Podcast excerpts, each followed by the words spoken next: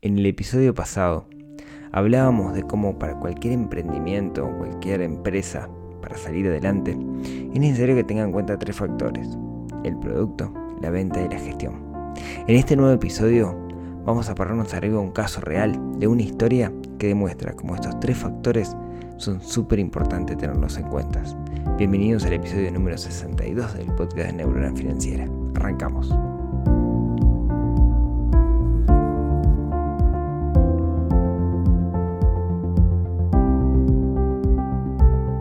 Muy buenos días, tardes, noches para todos. Bienvenidos a este nuevo episodio del podcast de Neurona Financiera. Un episodio donde no era lo que yo tenía pensado. Y está genial que no sea. Les cuento. Yo tenía en mi diagramación, tenía pensado hablar de, de otra cosa. Pero la semana pasada, los que no escucharon el episodio, recomiendo que lo escuchen antes de escuchar este. En el episodio 61 hablaba de cómo para que cualquier emprendimiento, cualquier pyme, cualquier negocio salga adelante, tenemos que tener en cuenta básicamente tres factores. El producto, salir a venderlo y además la gestión. ¿Sí? Yo decía que es una ecuación, es un P por B por G, digamos, ¿no? Producto por venta por gestión. Si alguno de los factores es cero, toda la ecuación es cero. También comentaba que muchas veces tenemos la tendencia a preocuparnos demasiado por el producto ¿Por qué? Porque nuestro emprendimiento usualmente nace asociado a un producto, nace un muy buen producto. Y a veces nos, preocupamos tanto, tanto, tanto que nos olvidamos de la otra pata, la parte de la venta y la parte de la gestión. La verdad que tuvo, tuvo el episodio, a mí me, gustó mucho, me parece que puede, puede aportar valor, que siempre es la idea.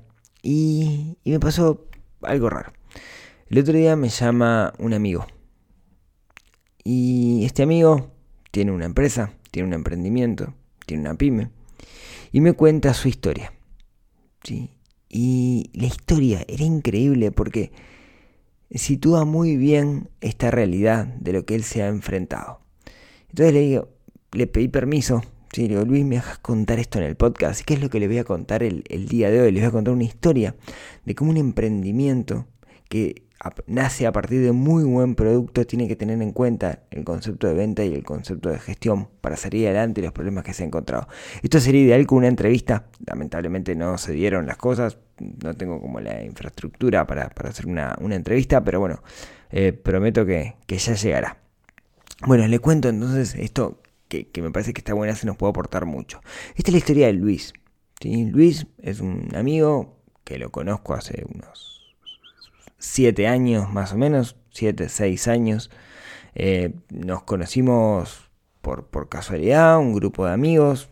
Una vez fui un asado y, y nos conocimos ahí. Desde entonces em, hablamos con Luis, tenemos bastantes similitudes. ¿sí? Luis es quien está detrás de un emprendimiento que se llama Gringo Barbecue. Básicamente es un emprendimiento de comida eh, de comida por, por delivery, les voy a contar. Es, comida, ¿cómo les explico? Es como comida del sur de Estados Unidos, ¿no? Mucho cerdo, mucha eh, salsa barbecue, cosas realmente muy, muy ricas, ¿sí? Y déjenme contarles, digamos, cómo se unen los puntos y cómo nace este emprendimiento. De nuevo, ¿no? La historia del producto. ¿Se acuerda que hablábamos de que todos los emprendedores usualmente comienzan a partir del producto? Y esta historia es está bastante relacionada, ¿sí? Bueno, le cuento, Luis, no sé qué edad tiene Luis, supongo más o menos como, como yo. Luis es, es un brasilero que vive en Uruguay hace unos cuantos años. De hecho, si no te dicen que es brasilero no te das cuenta, tienen un poquito de acento, pero, pero no, te das cuenta. Es una gran persona, eh, a mí siempre me ha dado una mano en, en lo que lo necesito. Eh, de hecho, como ya les comentaba, cuando yo conocí a Luis, eh, le tenía conceptualizado como uno de los cocineros de, ese grupo de amigos. Eh, de hecho, unas, hace unas feijoadas increíbles, increíbles. antes de saber, digamos, que, se dedicaba a la gastronomía, yo lo conocí por ese lado. Pero en realidad, Luis em, es, es analista en computación. ¿sí? O sea, es igual que yo, estudió, mm, creo que no me animo a decir en qué universidad, pero estudió acá en Uruguay, es analista en computación, comenzó programando y desarrollando. Pero en un momento Luis, y esto es bastante relevante para, esta historia, comienza a dar clases de tecnología aplicada a negocios en una universidad. empieza a enseñar conceptos computacionales de contabilidad, de gestión de proyectos, de manejo de caja, administración, etc. Y esto es, es, una cosa que yo considero que los informáticos, digamos, una buena herramienta que tenemos, que es que en realidad la informática en sí es una herramienta. Entonces, como tal, a nosotros se nos enseña a aprender cosas nuevas para utilizar la informática para eso. Y fue el caso de, Luis, que, aprendió cosas relacionadas a la empresa, a la gestión, ¿sí? ya van viendo por también los tiros, a la gestión, gracias a que tenía que enseñar métodos computacionales para, gestionar. En algún momento, Luis eh, le sale un, de alguna manera, un trabajo, podemos decir, y tiene que viajar a Estados Unidos. ¿sí? Y estando en Estados Unidos, conoce la comida sureña y le encanta y se apasiona. ¿Sí? La comida sureña, no sé cómo describirla, pueden entrar después si quieren un poco ver la, comida de, gringo barbecue, después les paso los links, digamos, pero, pero es esa comida a base de salsa barbecue, mucho cerdo, frito, etc. ¿sí? Bueno, eh, se apasiona con ese tipo de comida, ¿sí? le gusta mucho. ¿sí? De hecho, Luis, eh, hasta entonces, eh, en ese momento, él, le gusta cocinar, pero es un hobby. Acostumbrado a su madre que, cocinaba mucho. Cuando vuelve a Uruguay, eso era un, proyecto como a, como a término, em, comienza un proyecto de apicultor. Este proyecto de apicultor, y esto, esto se podría llamar perfectamente uniendo los puntos, ese proyecto de apicultor lo lleva a querer experimentar hacer bebidas alcohólicas a base de eh, miel, como vino de miel o hidromiel, cosas por el estilo. Y esas, esas bebidas fermentadas de alguna manera lo llevan a dar el siguiente paso, que es en el momento que todavía no estaban tan de moda las cervezas artesanales, meterse a hacer cervezas artesanales. De hecho, es el fundador de una de las primeras cervecerías artesanales que hay en, Uruguay, eh, con, con, cuatro socios más, si no me equivoco, crea una, marca y es de las, ya les digo, de las primeras y de las cinco más grandes que, están hoy. Eh, y ahí empieza a demostrar un poco la pasión que él tiene, ¿no? Sabor, esa pasión por los sabores, por, por, los sabores intensos, por, por, experimentar, por lo culinario, ¿no? Yo lo, defino como, como un sibarita, alguien que, le gusta probar cosas distintas. Em, más adelante Luis le sale nuevamente un trabajo en el exterior y viaja a Canadá. Al viajar renuncia a su parte de la empresa cervecera, aunque sigue hasta el día de hoy muy, muy ligado a la industria, pero, pero renuncia, digamos, a, esa, a esa empresa. Al volver de, bueno, en Canadá también aprende un montón de cosas mm, culinarias, podríamos decir, de, la cultura, ¿no? Cada vez que uno viaja, eh, en función de los gustos que uno tiene, va aprendiendo cosas. Y, en el caso de Luis, fue aprendiendo cosas de, la comida, de los sabores de cada uno de los territorios, ¿no? Entonces tiene esa mezcla de eh, Norteamérica más Brasil, bueno, una cosa muy extraña. Cuando vuelve, cuando vuelve de Canadá, empieza a dedicarse eh, de lleno a la profesión que es la, informática, una suerte de área comercial, en particular dedicado al mercado brasilero. Y no le va bien, no le va bien, digamos, el producto, digamos, no, no, no camina. Entonces, en un momento, le surge la incertidumbre. ¿Qué hace? ¿Sigue dedicado a la tecnología, que es lo que estudió y a lo que le dedicó muchos años? ¿O se dedica a su pasión? y él ya había descubierto que su pasión era la comida.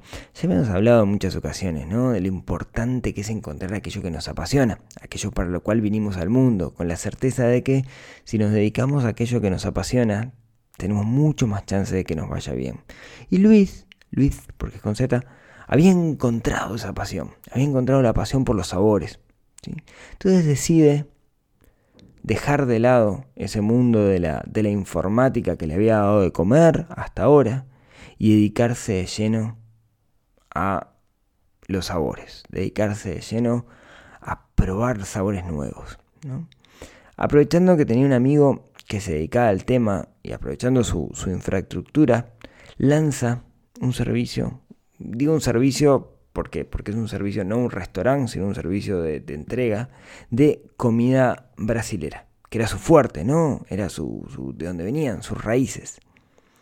Y la realidad es que descubre que no hay mucho mercado para eso, ¿sí? Eh, el mercado no, no, no, no, si bien es una marca que, sigue viva, el mercado no, no estaba preparado o no hay suficiente demanda de ese tipo de comida. ¿sí? Probó, ¿de acuerdo? Aquello producto mínimo viable, probó y de repente no, no funcionó tan bien. Pero em, en esta relación que tenía con, su socio que viene del, mundo culinario, y no saben la importancia que es tener una muy buena relación con, los socios, es algo de que podemos hablar en algún momento, pero estar alineado con los socios puede ser la diferencia entre que el, negocio funcione o no funcione.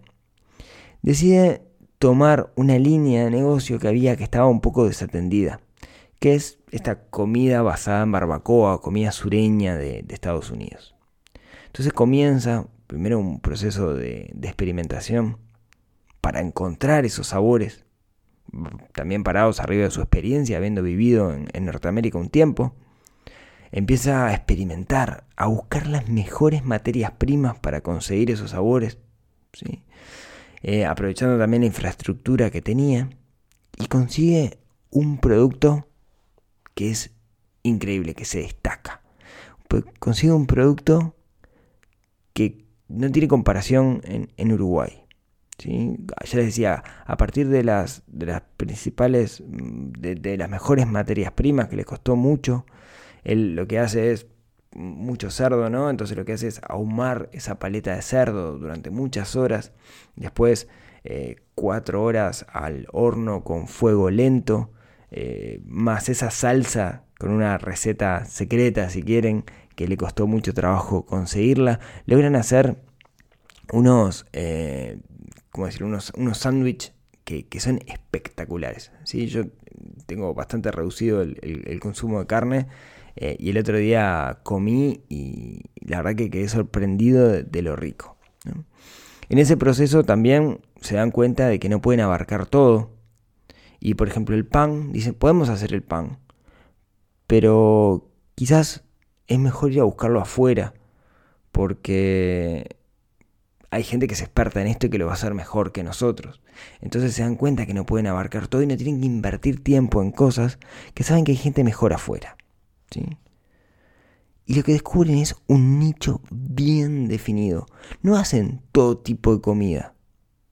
No hacen eh, otras cosas para las cuales sería muy sencillo con la infraestructura que tienen. Se dedica solamente a hacer comida sureña a base de salsa barbacoa. Con todos los agregados que tiene. Por ejemplo, tiene unos chips de boniato que mm, que cosa buñato como cortado bien finito y frito, que es, es, un despelote. Disculpen los que escuchen esto que no estén en, en, Uruguay, les van a dar muchas ganas de, consumir los productos de, Gringo Barbecue. Y lo siento, no están. Así que cuando vengan a Uruguay lo, pueden pedir.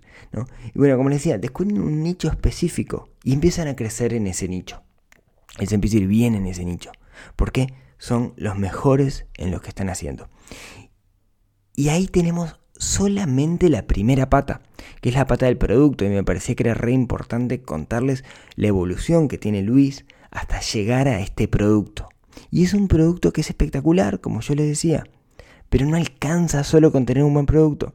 El producto es muy bueno, pero no alcanza solo con eso. ¿Qué otras patas tenemos? La pata de la venta y la pata de la gestión. Y justamente Luis lo que quería contarme era la importancia que tenía para ellos, porque si no lo tenían en cuenta, no importa que el producto sea el mejor del mundo, y van a terminar en la calle. ¿no? Entonces vamos a analizar los, otros puntos. ¿sí? Primero está el punto de la venta. En este caso en particular no es un restaurante, no tiene venta al público. ¿Sí? sí tiene, digamos, envío el takeaway, ¿no? la gente que pasa. Pero la realidad es que la gente que pasa a llevarse algo es el 2% nada más y lo tienen medido. Entonces, ¿cómo hacen para vender? Bueno, hoy están parados arriba de las aplicaciones.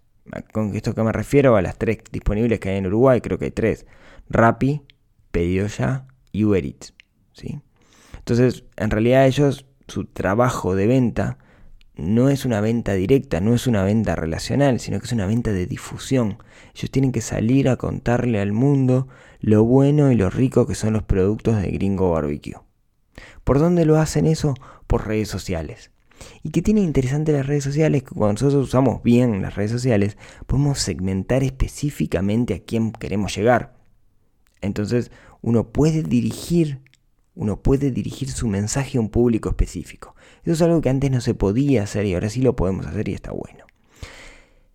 ¿Cuál es un gran problema que tiene él en su proceso de venta y es muy consciente?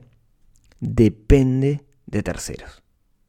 Porque él depende hoy específicamente de estas aplicaciones. Recordemos que solamente el 2% es el takeaway, pero después el reparto es o tiene reparto propio, que hoy no es negocio, o está parado arriba de las aplicaciones. En este caso él utiliza las aplicaciones. Y claro, no es el dueño de ese canal de venta. Si el día de mañana uno de los canales de venta desaparece o no funciona por 2-3 horas, son 2-3 horas en las cuales él no va a vender. Entonces, su estrategia es estar en todos los canales, pero no dependen de él.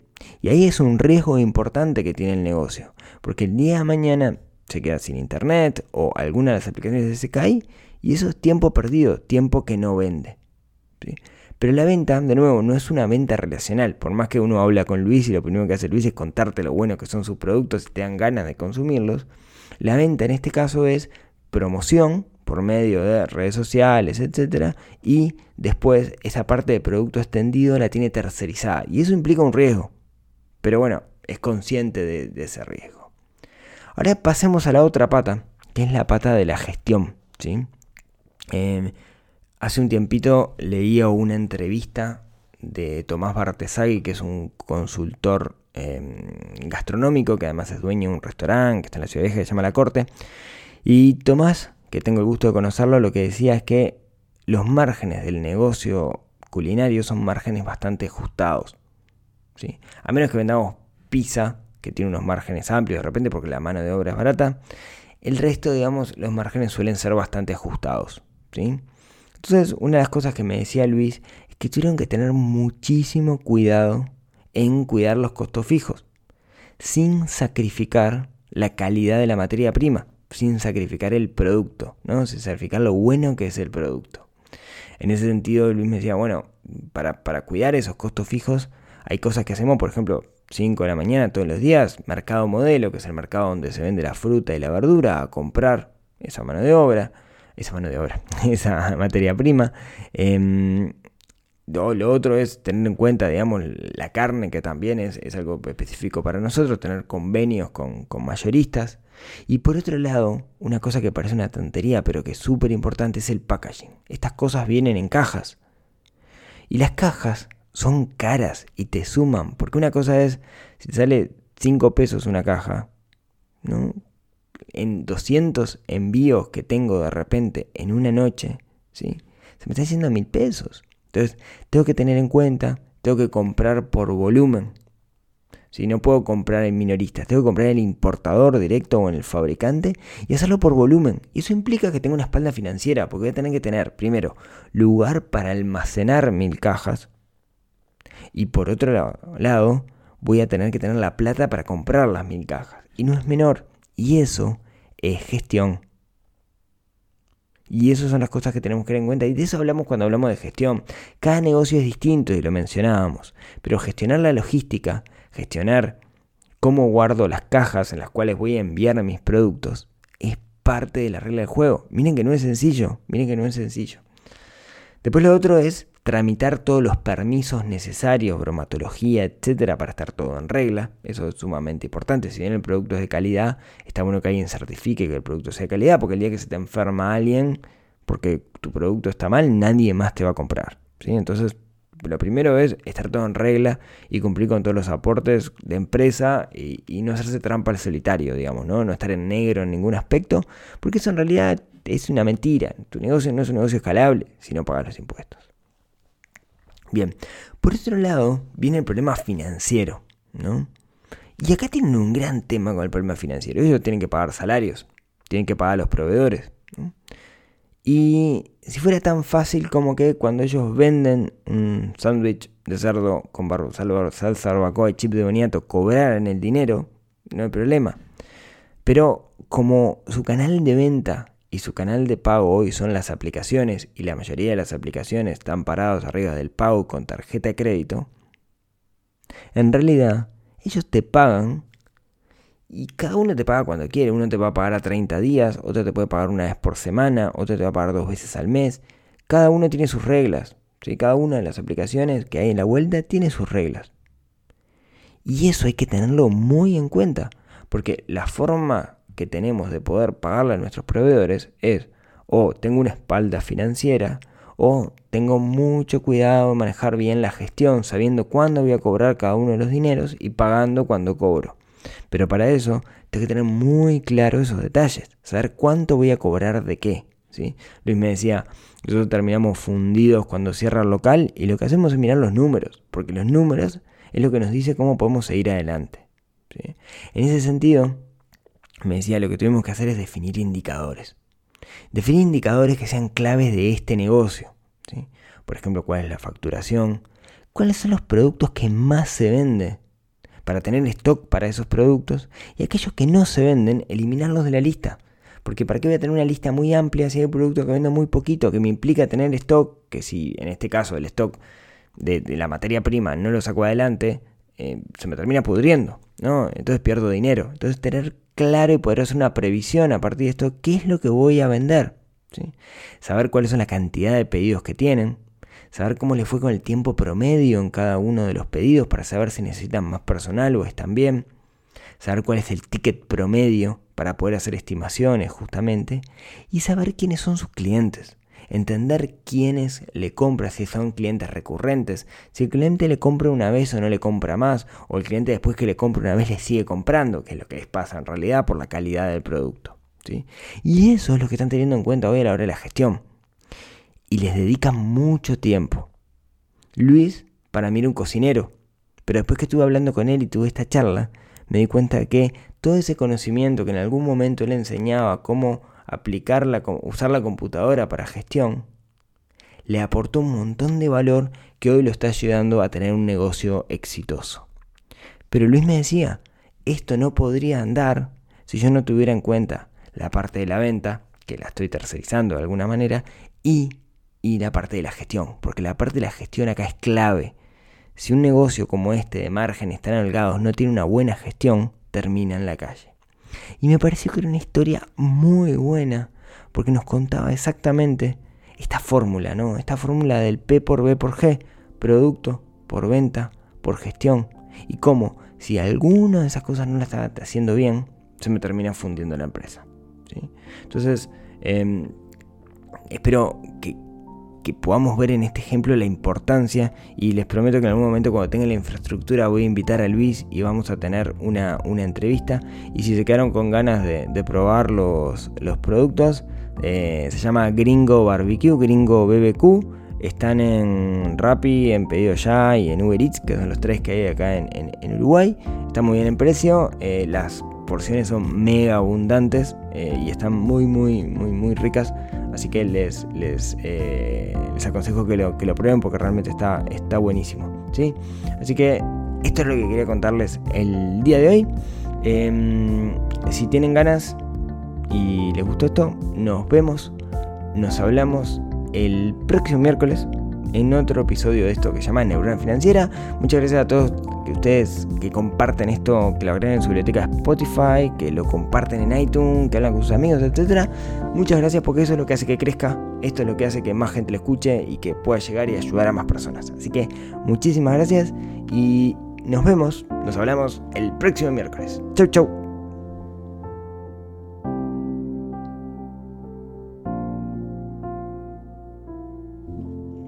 Si seguís acá, te quiero contar un chivo.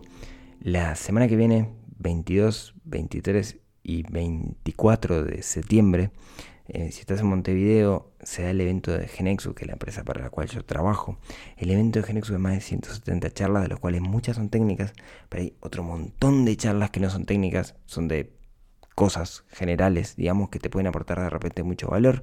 Así que si quieres darte una vuelta por genexus.com barra evento, es un evento gratuito Y me parece que si podés, te va a aportar muchísimo valor. Claro, si estás por acá en la vuelta en, en Montevideo. Chau, chau.